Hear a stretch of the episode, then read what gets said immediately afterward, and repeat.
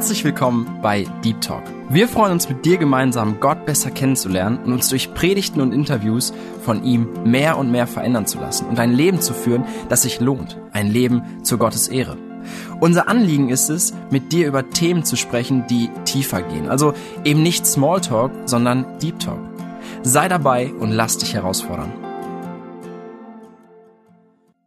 Herzlich willkommen bei Deep Talk zu der heutigen Folge. Mein Name ist Tina und ich freue mich, dass wir heute wieder einen Gast dabei haben. Sarah, die wird sich gleich einmal vorstellen und ich freue mich auch, dass du, lieber Zuhörer, eingeschaltet hast. Ich wünsche dir ganz besonders viel Segen heute bei dieser Sendung. Wünsche dir, dass du gut zuhörst, dass du viel mitnimmst. Ja, und Sarah, schön, dass du da bist. Ich würde dich jetzt einmal bitten, dass du dich kurz vorstellst. Ja, hallo, danke, dass ich da sein darf. Ich bin Sarah Hader, ich bin 24 Jahre alt. Ich wohne in Neuwied und gehe hier auch zu einer Gemeinde. Ja, beruflich, ich bin Heilerziehungspflegerin und arbeite in einem Kindergarten, in einer Integrativgruppe. Ja, mit Kindern, die besonderen Förderbedarf haben. Ja, das macht mir auch sehr viel Spaß. Sehr cool. Ja, wir sind auch richtig gespannt darauf, wie du zu Jesus gefunden hast und du lebst jetzt mit ihm. Wir werden später auch noch mal genaueres hören, was du mit ihm erlebt hast. Aber vielleicht kannst du auch kurz berichten, wie es dazu kam, dass du jetzt den Weg mit Gott gehst. Ähm, ja, also ich bin in einer christlichen Familie aufgewachsen. Meine Eltern haben mir schon immer gezeigt oder vorgelebt, wer Gott ist und wie wichtig es ist, auch sein Kind zu sein. Ich bin immer zur Kinderstunde gegangen, immer zur Jungschar gegangen, auch später dann zur Jugend. Und in der Jungschar kam dann halt ja eine schwierige Phase. Ich glaube, so wie bei den meisten ich habe halt mich mit Fragen auseinandergesetzt, ob es Gott wirklich gibt. Aber ich durfte halt sehen, ich habe Geschwister, die nicht im Glauben sind. Ich habe aber auch Geschwister, die im Glauben sind. Und ja, diese Unterschiede durfte ich einfach sehen, dass wo Gott eine zentrale Rolle spielt, wo Gottes Kinder ihm nachfolgen, da ist Hoffnung und da ist eine Hoffnung auf ein ewiges Leben. Und daran konnte ich halt sehen, ja, dass es Gott überhaupt gibt und dass das, an was meine Familie glaubt oder an was meine Eltern glauben, nichts Totes ist, nichts, nichts Fruchtloses ist, sondern ja, da hat Gott sich irgendwie mir gezeigt. Und dann bin ich in die Jugend gekommen mit 16 und habe auch gesehen, dass es junge Leute gibt, die fest an den Herrn glauben. Und ja, so hat Gott sich irgendwie bei mir auf einmal jeden Tag aufs Neue gezeigt. Ich habe angefangen, in der Bibel regelmäßig zu lesen und durfte mich dann im Alter von 17 Jahren ganz Gott hingeben, mich bekehren ja, und lebe seitdem ein hingegebenes Leben, hoffentlich. Oh, sehr schön. Ja, das ist unser Wunsch und unser Ziel als Gläubige. Ne? Es geht nicht nur darum, dass wir Christ heißen, sondern dass wir es auch leben. Und schön, wie du es formuliert hast, dass wir hingegeben leben sollen. Ja, du warst in Mexiko und warst da nicht einfach so, sondern als Ziel hattest du die Mission. Und meine erste Frage jetzt zu dem Bereich wäre, was dich dazu bewogen hat, nach Mexiko zu gehen? Ja, also nach meiner Ausbildung habe ich halt überlegt, wo soll ich arbeiten, was soll ich tun, wie kann ich natürlich auch mich gebrauchen lassen von Gott. Gott hat mir gezeigt in der Ausbildung schon, dass ich nicht in die Schichtarbeit gehen soll und dass ja die Schichtarbeit und die Gemeinde, dass ich das schlecht unter einen Hut bekomme, beides wirklich komplett so zu tun, wie, wie Gott es von mir haben möchte und hat mir einfach gezeigt, dass es vielleicht für mich besser wäre, geregelte Arbeitszeiten nachzugehen und habe mich dann auch beworben bei verschiedenen Stellen und ich habe immer nur Zusagen bekommen für Stellenangebote, wo ich in die Schichtarbeit hätte gehen müssen und da dann halt irgendwie gesagt, ja, das geht ja nicht. Also Gott zeigt mir auf der einen Seite, es wäre nicht richtig, auf der anderen Seite kriege ich aber nur solche Angebote. Also habe ich mir Gedanken über Alternativen gemacht und kam dann durch ein Gespräch mit einem Mädchen aus unserer Jugend, die so ein Auslandsjahr schon gemacht hat, darauf, dass es sowas überhaupt gibt und ja, dass es ja auch eine Möglichkeit wäre, Gott zu dienen. Ich durfte dann auch mit meinem Schwager ein Gespräch führen, der in unserer Gemeinde auch Missionsleiter ist und der hat mir einfach das so, ja, mich da nochmal bekräftigt in dieser Entscheidung, dass sowas für junge Leute immer gut ist, dass man im Glauben wächst und dass es eine besondere Zeit einfach auch für den Herrn ist. Dann habe ich darüber gebetet und die Sache vor Gott gebracht und er hat mir einfach einen Frieden darüber gegeben. Ja, dann habe ich mich entschieden zu gehen. Boah, richtig spannend. Du hast auch schon gerade bei deinem Zeugnis so ein bisschen erwähnt, dass du mehrere Geschwister hast. Und vielleicht sagst du noch ein bisschen genauer, wie deine Familiensituation ist, wie viele Geschwister du hast. Und meine nächste Frage damit verbunden wäre, ob es für dich sehr schwer war, deine Familie zu verlassen. Also ich habe sieben Geschwister, bin die jüngste und zu meiner ältesten Schwester habe ich 25 Jahre Altersunterschied.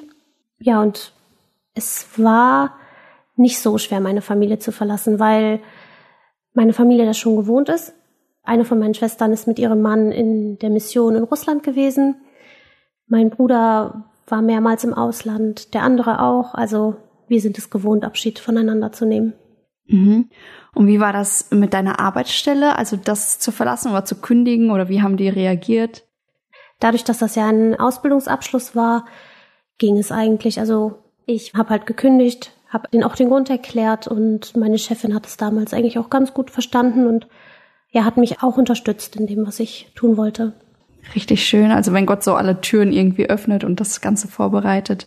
Wie lange hat es gedauert von dieser Frage, die du bewegt hast, ins Ausland zu gehen, bis du dann tatsächlich geflogen bist? Das hat gar nicht so lange gedauert. Ich habe im März 2019 diesen Frieden darüber von Gott erhalten und ja, ich glaube, im Juni bin ich geflogen. Mhm. Dann, was ich auch richtig spannend finde, und zwar, als du dann vor Ort warst, war es dort so, wie du es dir vorgestellt hast oder komplett anders oder wie hat das Ganze gestartet? Ich hatte schon meine Vorstellungen und einige Vorstellungen wurden auch erfüllt. Ich ja, bin dort in eine plattdeutsche Kolonie gezogen zu einem Missionarsehepaar, das von unserer Gemeinde aus unterstützt wird. Und ja, ich habe für mich alleine gewohnt. Ja, es gab Vorstellungen oder, oder ja, ich hatte schon Vorstellungen, die auch teilweise erfüllt wurden.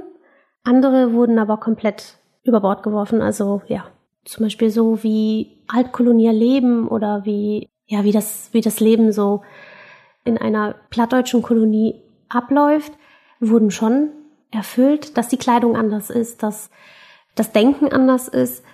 Andererseits habe ich mich aber auch gewundert, wie weit man in anderen Sachen ist, dass man schon sehr viel oder dass die Menschen dort vor Ort schon sehr, sehr viel von der Welt auch mitbekommen. Ja, das hatte ich mir ein bisschen anders einfach vorgestellt. Du hast gerade erwähnt, dass ein Missionsehepaar von eurer Gemeinde unterstützt wird. An dich, lieben Zuhörer, wir haben auch schon mit Benny und Anita Harder ein Interview geführt und du kannst es dir auch gerne nachträglich anhören, einfach über Soundcloud oder Spotify. Möchte dich herzlich dazu einladen, wie Gott auch sie in dieses Missionsfeld geführt hat. Ja, und Sarah hat die da ganz kräftig unterstützt. Vielleicht magst du uns noch mal erzählen, was genau deine Aufgaben dort vor Ort waren. Ich durfte in der Schule als Lehrerin arbeiten. Ich habe Bibelunterricht, Deutsch und Englisch in den unteren Klassen unterrichtet. Ja, es war eine sehr spannende Zeit mit den Kindern. Was ganz Neues, so Unterricht, das kannte ich bis jetzt noch nicht. Wenn man selber Unterricht nur von der Schule aus gewohnt ist, ja, dann war das schon was sehr Spannendes. Gerade so Bibelunterricht hat sehr viel vom Tag gedeckt. Dann musste ich mich immer wieder auf den Bibelunterricht natürlich auch vorbereiten.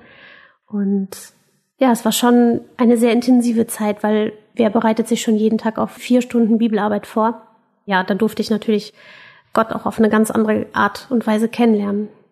Voll der Segen. Also ich glaube, viele der Zuhörer, die auch gerade einen christlichen Background haben, die wird das richtig erfreuen, also sich so viel Zeit für die Bibel nehmen zu können und nicht diesen Stressalltag, den wir oft in Deutschland haben, auch wirklich der voll ist mit weiß nicht, Schule, Arbeit, Gemeindealltag, dass man da selten dazu kommt, sich wirklich so viel Zeit für die Bibel explizit zu nehmen oder fürs Bibelstudium, ne? Richtig gut. Ich glaube, da hast du auch richtig profitieren können. Ja, dann Mission natürlich immer hört sich so wow, großartig an. Aber sicherlich gibt's dort auch immer wieder Schwierigkeiten. Gab es bei dir auch Situationen, die vielleicht schwer waren oder ja, wo du auch irgendwie kämpfen musstest oder wo du gedacht hast, okay, bin ich hier noch richtig? Erzähl gern mal. Ähm, natürlich gab es Schwierigkeiten im Alltag. Ich glaube, einer meiner größten Ängste vor Mexiko war, dass ich irgendwie keine Beziehung zu den Menschen dorthin aufbauen kann, dass ich keine Freunde finde oder ja irgendwie ganz viel alleine bin. ja, das hat Gott auf jeden Fall, also ich habe dafür sehr viel gebetet und Gott hat mich da auf gar keinen Fall alleine gelassen. Ich durfte super schnell in die Kolonie, in die Gemeinde reinkommen. Ich wurde sehr, sehr gut dort aufgenommen, habe Freundschaften ja neu knüpfen können und hatte einfach eine sehr gesegnete Zeit. Aber natürlich gab es im Alltag Schwierigkeiten in der Hinsicht, Entscheidungen zu treffen. Also ich habe gelernt, dass alle meine Entscheidungen, die ich, auch die alltäglichen kleinsten Entscheidungen, dass ich die in Hinblick auf Gott treffen muss oder darf. da ist mir auch ein, ein Bibelvers gerade am Anfang in dieser Mexiko-Zeit wichtig geworden, nämlich in Matthäus 6, Vers 33 steht der, Trachtet vielmehr zuerst nach dem Reich Gottes und nach seiner Gerechtigkeit, so wird euch dies alles hinzugefügt werden.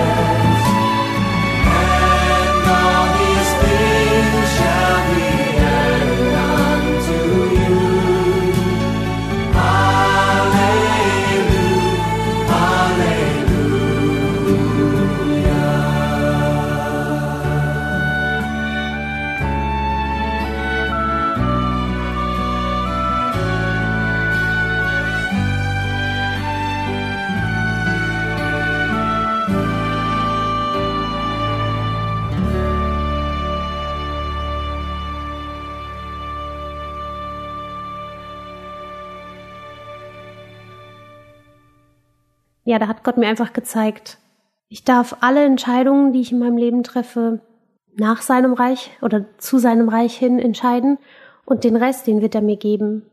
Und so war das auch mit Mexiko. Also ich habe mich dazu entschieden zu gehen. Natürlich mit der Angst, vielleicht alleine zu sein. Aber ja, er hat mir alles andere hinzugefügt. Er hat mir die, die Beziehungen gegeben, er hat mir die Freundschaften gegeben. Ja, und hat mich durchgetragen. Das hört sich gut an. Ich würde mal sagen, preis dem Herrn dafür und ja, schön, dass er uns auch einfach nicht im Stich lässt und nicht enttäuscht und dass er da ist. Auch durch Schwierigkeiten. Ich meine, man hat nicht nur eine Mission Schwierigkeiten, sondern jeder Mensch hat ja seine Schwierigkeiten. Und das ist so gut, dass wir uns auf Gott verlassen können, dass wir ihm vertrauen können und vielleicht auch uns manchmal einfach führen lassen müssen, auch im Dunkeln. Aber wir wissen erst da. Ja, dann verändert so eine Zeit sicherlich auch. Man geht als eine Person hin, kommt vielleicht anders zurück.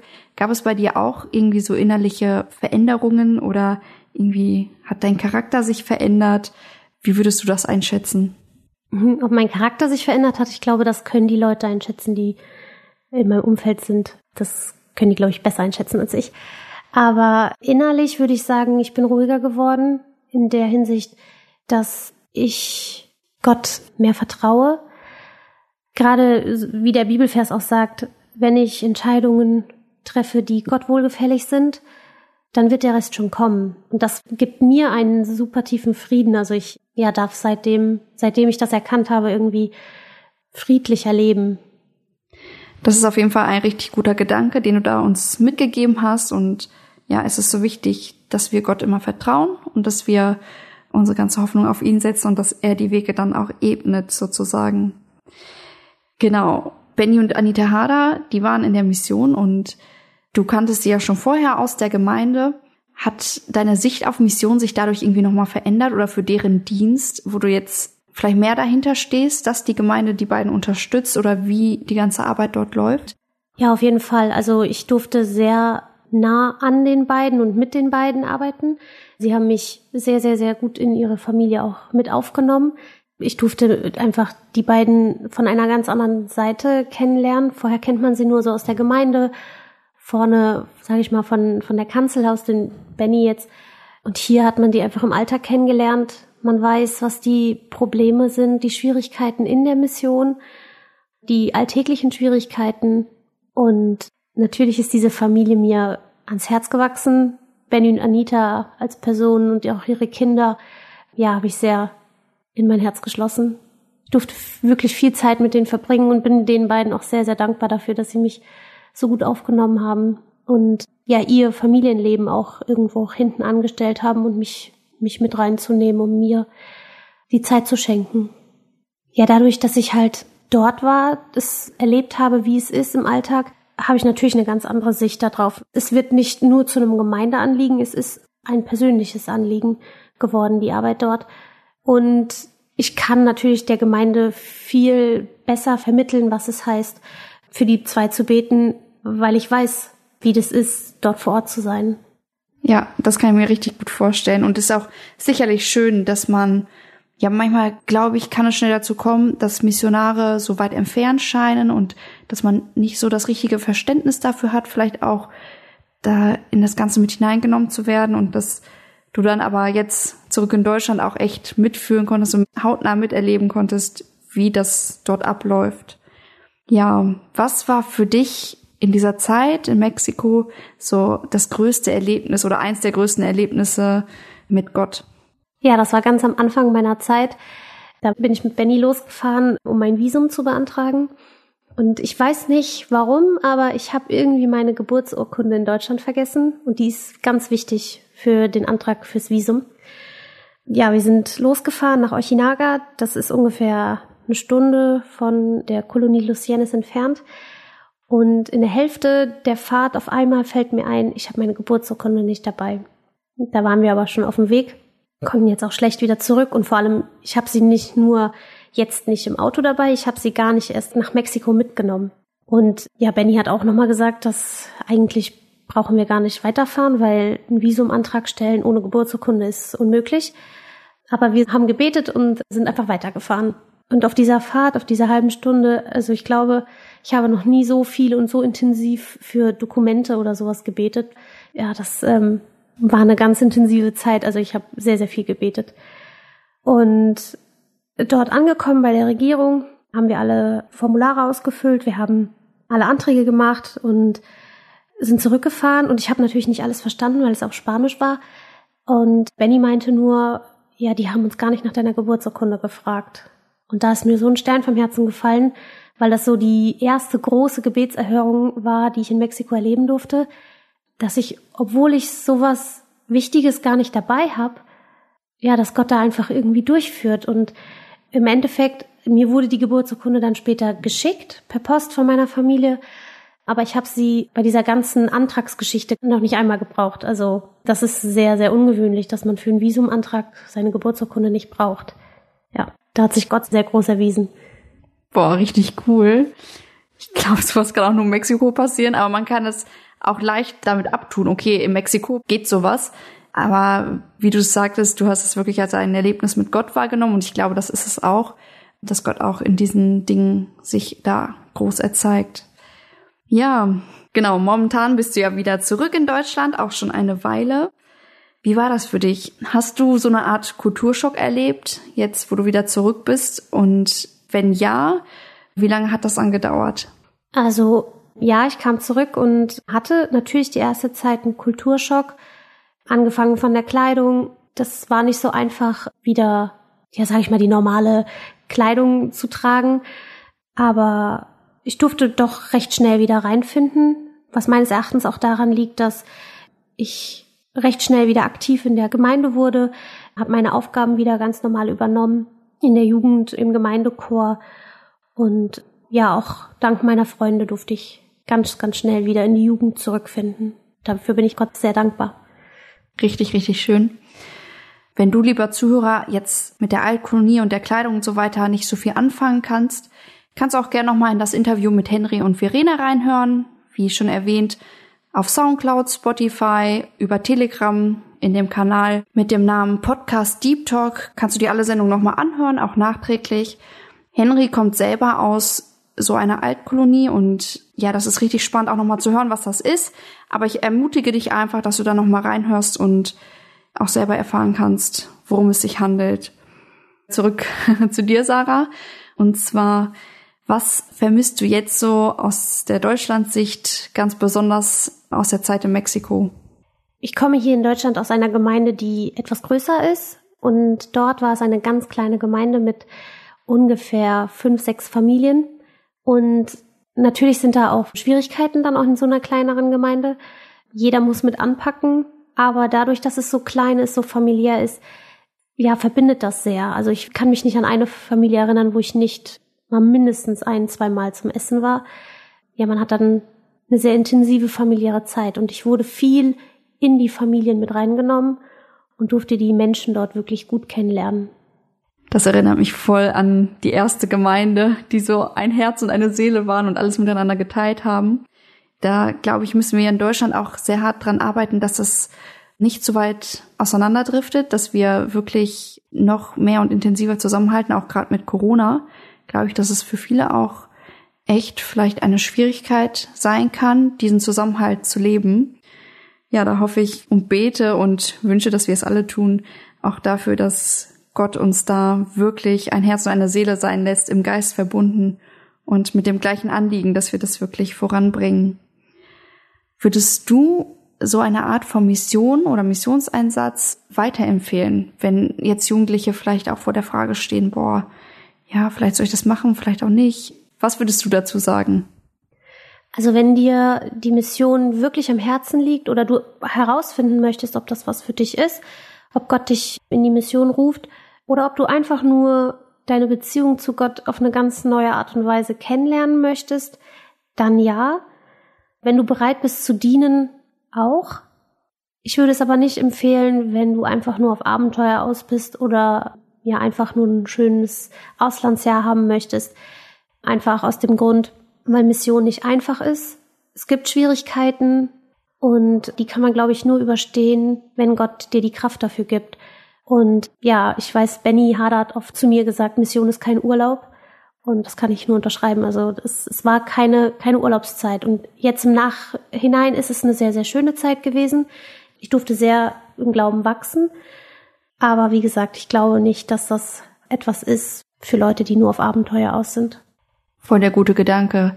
Ich glaube auch nicht, dass Gott das mit Mission gemeint hat, dass wir irgendwie ein bisschen unseren Spaß in der Welt erleben wollen und deswegen losfahren, sondern wir haben ein viel größeres Anliegen. Und wenn man das nicht im Herzen trägt und vielleicht auch nicht zu Hause schon irgendwie einem das am Herzen liegt, dann glaube ich, ist es auch schwierig, im Ausland da irgendwas zu bewirken. Ja, also danke Sarah auf jeden Fall, dass du uns so in deinen Missionsalltag reingenommen hast, wie du diese Zeit auch mit Gott erlebt hast. Jetzt komme ich mal zu einem ganz anderen Thema. Die Zuhörer haben ja schon gehört, dass wir hier in Neuwied sind und Neuwied liegt nicht weit von Ahrweiler entfernt. Ich denke, jeder hat in den Medien von der großen Überflutung mitbekommen. Und ihr seid hier richtig nah dran. Ihr habt auch viel geholfen oder helft noch immer und habt viel erlebt. Ich würde dich einfach mal darum bitten, dass du uns erzählst, was du erlebt hast im Zusammenhang mit Aweiler und ja, wie du das Ganze erlebt hast. Ja, also am Anfang habe ich das irgendwie nicht so ganz mitbekommen, dass da eine Flut in Aweiler war. Und äh, ja, auch die Ausmaße der Flut habe ich irgendwie nicht so auf dem Schirm gehabt, bis meine Schwester mir gezeigt hat, ja, so Videos, wie das Wasser durch die Häuser, durch die Gassen strömt. Und ja, dann habe ich mal gegoogelt, wie weit Aweiler von uns weg ist. Und es ist wirklich nicht so weit entfernt davon. Es sind ungefähr 40 Minuten Autofahrt. Ja, also es ist eigentlich quasi direkt vor der Haustür. Ein paar Tage nach der Flut sind wir dann auch schon nach Sinzig gefahren mit einer kleinen Gruppe aus unserer Gemeinde. Und Sinzig sind, glaube ich, 20 Minuten Autofahrt von uns und durften da auch direkt mit anpacken. Also wirklich körperlich mit anpacken. Wir haben einfach Eimer mitgenommen, Schaufeln, Besen und haben die Häuser vom Schlamm befreit, die Keller ausgeräumt, die ganzen Möbel, die ganzen, also alles, eigentlich alle materiellen Dinge, die diese Menschen hatten, musste entsorgt werden. Ja, das war äh, auf jeden Fall was sehr Eindrückliches, was, was auch zum Nachdenken gebracht hat. Du hast auch ein bisschen erzählt, was ihr gesehen habt und ihr wart ja echt kurz nach der Überflutung dort, wie alles ausgesehen hat. Vielleicht kannst du uns das nochmal genauer erzählen. Ähm, ja, also ich habe auf jeden Fall sowas noch nie in meinem Leben gesehen. Die Straßen waren ja von Schlamm bedeckt. Autos lagen in den Gärten von den Menschen. Alles war dreckig. Alles so ein Chaos habe ich wirklich noch nie gesehen. Wir sind in Sitzig reingefahren und da sah noch alles, sag ich mal, normal aus. Und ab diesem Fluss, ab dem Flussbett, war es halt wie in einem anderen Land. Also du hast, ich habe nicht mehr das Gefühl gehabt, dass ich in Deutschland stehe, sondern irgendwo im Krisengebiet, aber ja, nicht quasi vor meiner Haustür. Boah, ich glaube, das kann man sich auch echt nicht vorstellen, wenn man es nicht selbst gesehen hat oder auf Bildern. Ihr hattet ja auch Kontakt zu Einwohnern und habt da auch einige Geschichten gehört. Vielleicht willst du uns da auch ein bisschen was teilen. Ja, ähm, einige hab, durften bei, bei Hassan das Haus ausräumen. Das ist ein junger Vater, der gerade sein Haus renoviert hat. Er wurde ein paar Tage vor der Flut fertig mit der Renovierung. Und ja, dann kam die Flut, hat quasi alles, seine ganze Arbeit zerstört wieder oder zunichte gemacht. Und ja, wir durften dort helfen, durften ihn kennenlernen. Und was ich besonders schön fand, einige von uns haben ihn dann auch eingeladen, mit uns Mittag zu essen. Und obwohl er Moslem ist, kam er mit und hat sich dazugestellt, hat mit uns geredet. Und was ich am schönsten fand, dass obwohl er Moslem ist, hat er mit uns gebetet. Und ja, wir durften ihm einfach zeigen, wie wir mit, mit solchen Katastrophen umgehen, dass wir Hoffnung haben, dass ja nichts ohne Grund passiert.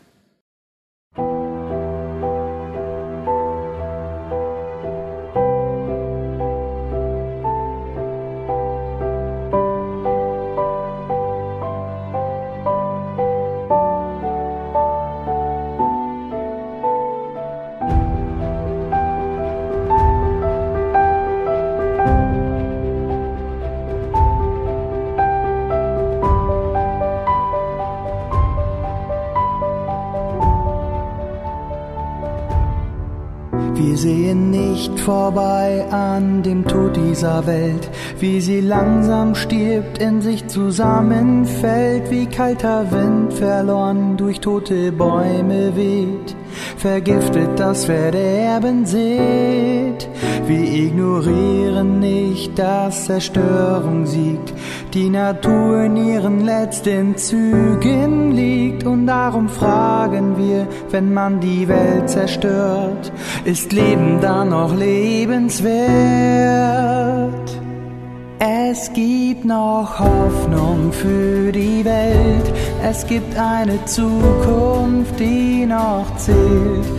Es gibt Leben zu vergeben. Es gibt ein Licht, das nicht zerbricht. Es gibt noch Hoffnung für die Welt. Es gibt eine Zukunft, die noch zählt.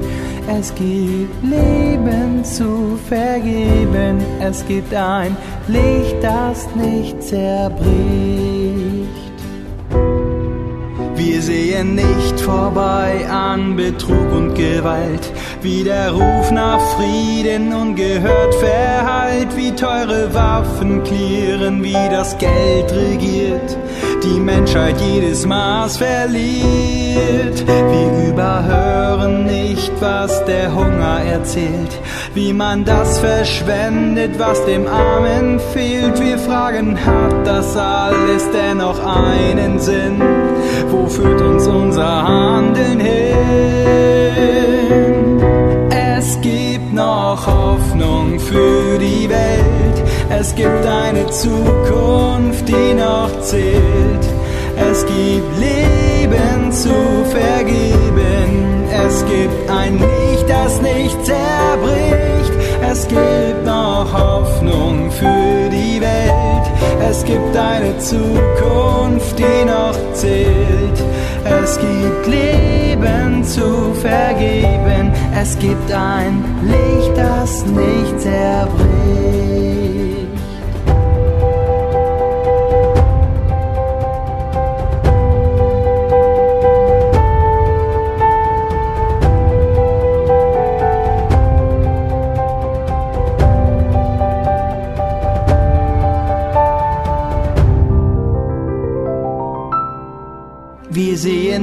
Vorbei an dem Tod dieser Welt, doch wir haben Hoffnung, die uns aufrecht hält, denn Gottes Sohn hat uns mit Liebe vorgelebt, dass er auf unserer Seite steht. Wir resignieren nicht, können vorwärts sehen, im Vertrauen unseren Weg mit Jesus gehen. Wir setzen seine Liebe gegen Hass und Tod wir setzen auf sein Angebot. Es gibt noch Hoffnung für die Welt. Es gibt eine Zukunft, die noch zählt. Es gibt Leben zu vergeben. Es gibt ein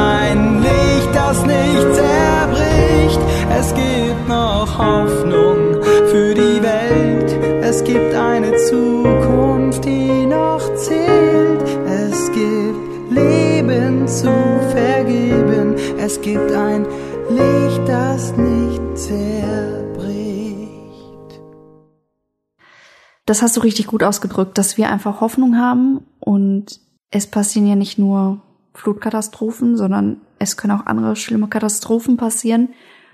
Und dennoch, das sieht man immer wieder an Christen, es ist nicht einfach, aber dennoch gibt es eine feste Zuversicht und keine Hoffnungslosigkeit und dass man irgendwie alles hinschmeißt und das ist einfach wirklich grauenvoll, wenn man keine Hoffnung hat. Ich finde das auch richtig gut, wie ihr da als Gemeinde richtig schnell reagiert habt, um auch zu unterstützen und diese Hilfeleistung zu schenken. Ihr wart auch unterwegs und habt Essen verteilt. Wie genau lief das ab oder was genau habt ihr da gemacht? Ähm, ja, unsere Frauen aus der Gemeinde haben ähm, im Vorfeld gebacken. Wir haben Kaffee gekocht, das in die in so Bollerwagen gepackt und sind einfach durch die Straßen gezogen und haben den Menschen dort vor Ort so selbstgebackene Sachen und Kaffee verteilt und, und halt was zu trinken. Es wurde mir auch von einer Anwohnerin berichtet, die tagsüber in ihrem Haus gearbeitet hat und ja gegen Abend halt schon schlafen gehen wollte oder sich zurückziehen wollte und nachgedacht hat und festgestellt hat, dass sie heute den ganzen Tag eigentlich noch nichts gegessen hat und ähm, die dann zu Bett gehen würde, einfach nur mit Wasser und dass unsere Frauen dann an diesem Haus vorübergegangen sind, Essen verteilt haben und auch gerade auf diese Frau gestoßen sind und gefragt haben, ob sie ihr auch was geben können und die diese Essenspakete mit voller Dankbarkeit angenommen hat und ja mit Tränen in den Augen gesagt hat, dass es ja wirklich ein Geschenk ist, ein Geschenk des Himmels dass sie überhaupt heute noch was zu essen bekommt.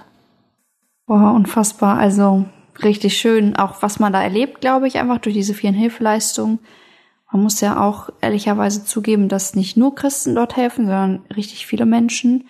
Es einfach Solidarität zeigt, aber es ist immer wieder wichtig, dass wir auch hinterfragen, warum wir Dinge tun. Und leider bringt uns das nicht näher zum Himmel oder glücklicherweise. Eigentlich bringt uns das nicht näher zum Himmel, wenn wir Gutes tun, sondern das ist ein Geschenk aus Gnade, das jeder annehmen darf. Aber wenn wir diese Gnade empfangen haben, dann dürfen wir auch mit vollem Herzen das weitergeben. Und da finde ich das auch richtig gut, dass ihr da gemeinsam angepackt habt. Ich selber habe mir auch bei dieser Flutkatastrophe auf jeden Fall die Frage gestellt, wie wichtig mir mein Besitz ist. Ich meine, ich lebe noch bei meinen Eltern zu Hause und habe jetzt nicht so einen Riesenbesitz wie zum Beispiel der Hassan, der da sein Haus frisch renoviert hat und plötzlich ist alles dahin. Und dennoch, glaube ich, hängt man an gewissen Dingen sehr, sehr stark. Und ich finde, eine gute Sache daran ist die, dass man wirklich einfach sich nochmal hinterfragt und daran erinnert wird, okay, unser Heim ist im Himmel, unser Ziel ist der Himmel und wir sollen und dürfen auf keinen Fall uns an diese Erde so stark binden und den Himmel aus den Augen verlieren. Und ich glaube, diese Flut hat das richtig stark nochmal gezeigt. Hast du auch irgendwie sowas, was du daraus gelernt hast oder was dir wichtig geworden ist in diesem Zusammenhang? Ja, nachdem wir da geholfen haben, kann ich eigentlich sagen, ich habe mich danach mit ein paar Mädels unterhalten, wie die das so empfunden haben oder wie sie jetzt auf ihren Besitz schauen. Und eigentlich haben wir fast alle das Gleiche erlebt. Wir kamen nach Hause und haben auf unser Haus geschaut oder auf unsere Sachen zu Hause geschaut und gedacht, boah, wenn das jetzt hier alles unter Wasser wäre, wenn das so, so chaotisch hier aussehen würde, was würde ich wegschmeißen davon oder an was würde ich so dolle hängen, dass ich nicht wollen würde, dass Menschen es wegschmeißen. Und dann kam ich auch zu diesem Entschluss, es darf eigentlich nichts so wichtig sein im Leben, dass ich nicht bereit bin, mich davon zu trennen und zum Beispiel dann in die Mission zu gehen, irgendwo anders hin oder ja einfach dem, dem Herrn damit zu dienen, wenn ich's, wenn ich's aufgebe. In the mess of this whole world, sometimes I need a word from heaven that everything's okay. I try to walk by faith, but sometimes I'm so afraid, and I cannot see how God can make a way.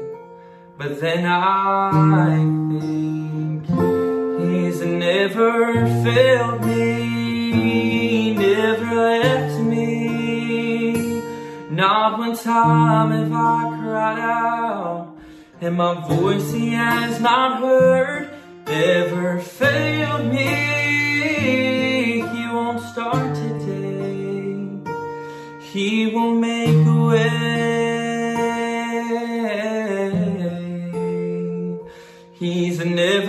Never me.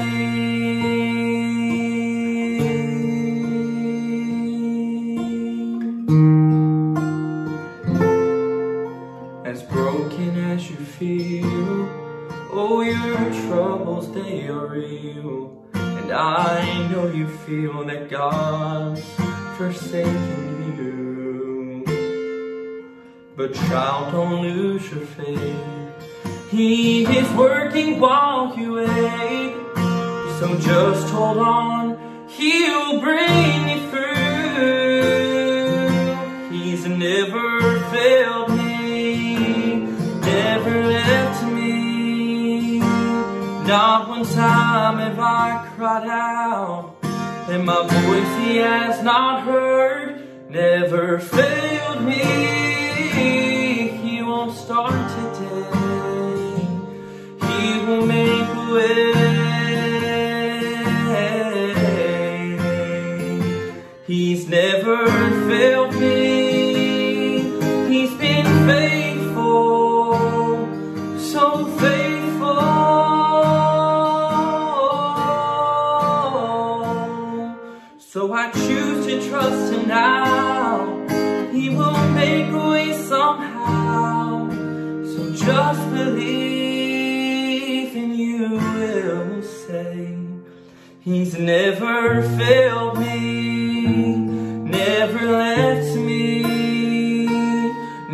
One time have I cried out, and my voice He has not heard, never failed me.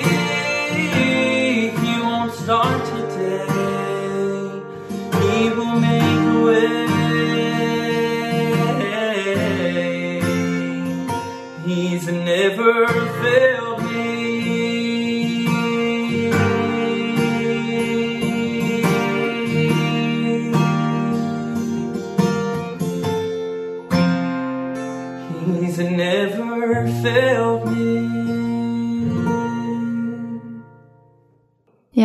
danke nochmal auch für diesen Gedanken.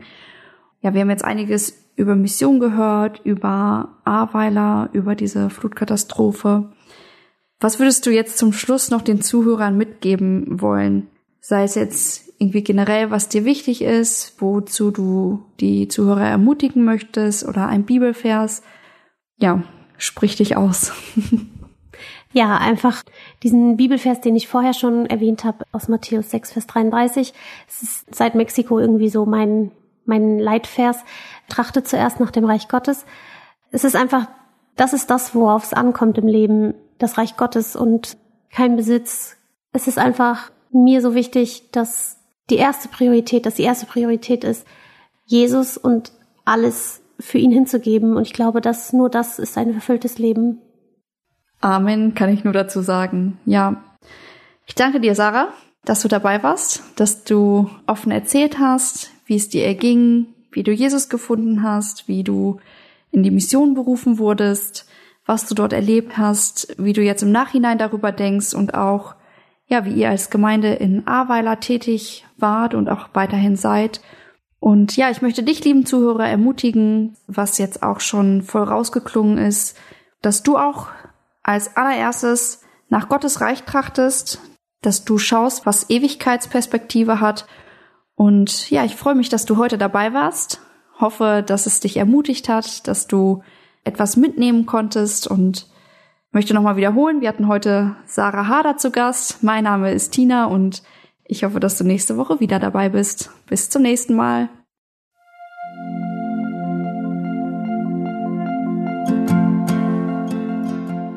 Schön, dass du heute dabei warst. Wenn es für dich ein Segen war und du etwas mitnehmen konntest, dann teile Deep Talk gerne mit deinen Freunden und fühle dich frei, auch uns ein Feedback zu schreiben. Wir würden uns da sehr darüber freuen.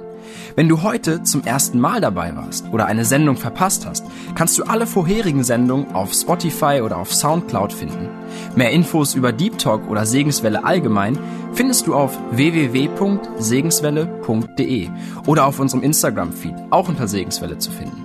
Falls du Fragen und Anregungen, zum Beispiel Themenvorschläge hast, schreib uns gerne. Wir wünschen dir noch eine gesegnete Woche mit den Worten aus Kolosser 3, Vers 17. Und was immer ihr tut, in Wort oder Werk, das tut alles im Namen des Herrn Jesus und dankt Gott dem Vater durch ihn.